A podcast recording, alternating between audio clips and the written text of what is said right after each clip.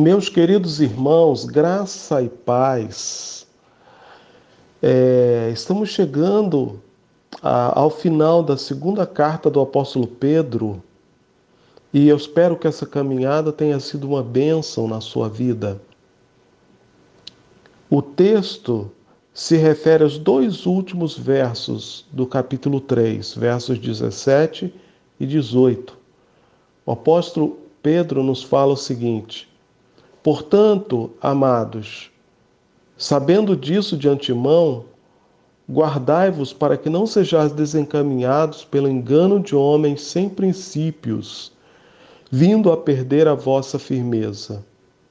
Antes, crescei na graça e no conhecimento de nosso Senhor e Salvador Jesus Cristo.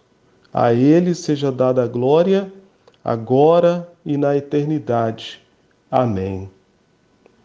Então, nestes dois últimos versos, o apóstolo Pedro continua nos exortando a mantermos nossa firmeza.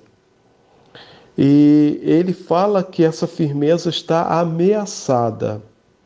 Ele diz assim: Amados, guardai-vos para que não sejais desencaminhados pelo engano de homens sem princípios, vindo a perder vossa firmeza. De quem ele está falando? Ele está falando desses falsos mestres que é, torcem a palavra de Deus. Ele falou isso no verso 16.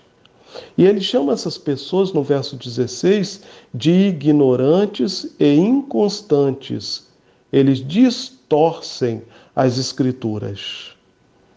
Então, eles não entendem direito a escritura, são ignorantes e eles acabam ensinando de forma errada.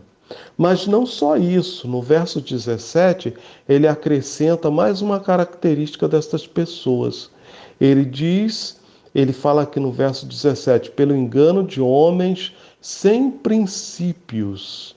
Então ele chama esses falsos mestres, além de ignorantes, ele chama de homens sem princípios.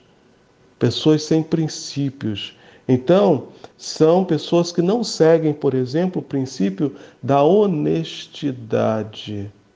Não são honestos no estudo do texto bíblico, da palavra de Deus, em pregar é, não segue o princípio da verdade, não segue o princípio da fé, não segue o princípio do conhecimento. Enfim, são homens sem princípio, sem princípios. Então, isso é muito sério, muito grave. Então ele fala: guardai-vos para que não sejais desencaminhados pelo engano de homens sem princípios, vindo a perder vossa firmeza, vindo a perder a firmeza na fé, a firmeza na confiança no Senhor, vindo a perder a firmeza na caminhada cristã, na fé, nas promessas do Senhor.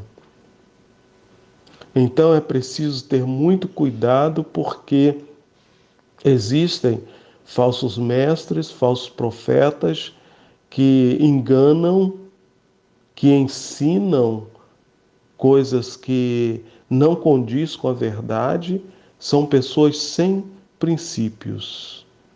E depois ele fala então no verso 18: Antes crescei na graça e no conhecimento de nosso Senhor e Salvador Jesus Cristo. Então, esse verso 18 vem trazendo um remédio, uma vacina para você não cair no conto dos falsos mestres, falsos profetas.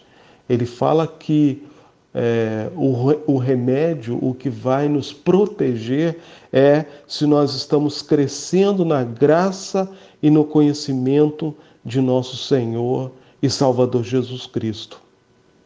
Se você busca um relacionamento profundo com Cristo, cada dia se entregando a Ele, pedindo que a graça deles cubra a sua vida e procurando conhecer o Senhor, através de um estudo bíblico sério, através de uma igreja que prega verdadeiramente o Evangelho. Então, você crescendo nessa graça e conhecimento do Senhor, será muito mais difícil cair no conto do falso profeta, se desviar por caminhos errados, porque você está ouvindo a verdade, está seguindo a verdade, está crescendo no conhecimento e na graça de nosso Senhor Jesus Cristo. E ele continua é, e termina dizendo a ele, quer dizer, ao Senhor Jesus, seja dada a glória agora e na eternidade. Então, é, quando crescemos na graça e conhecimento do Senhor e aprendemos a louvá-lo, concedendo glórias a Ele, reconhecendo o seu valor, sua autoridade, sua importância, seus atributos, reconhecendo o seu sacrifício por nós, feito na cruz, e isso vai nos fortalecer e vai nos ajudar a caminharmos de forma aprovada diante de nosso Deus. Então, essa carta do apóstolo Pedro se reveste de grande importância nesses dias, quando há tanta falsa doutrina sendo ensinada, há tanta heresia sendo pregada, sendo é, ensinada como verdade. Então, procurando meditar no que o apóstolo nos ensina na sua carta, nós vamos aprender, vamos ficar fortalecidos e vamos é, ficar protegido dos falsos profetas.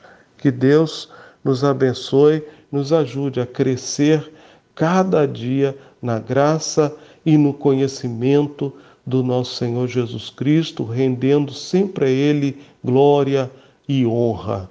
Que o Senhor nos abençoe.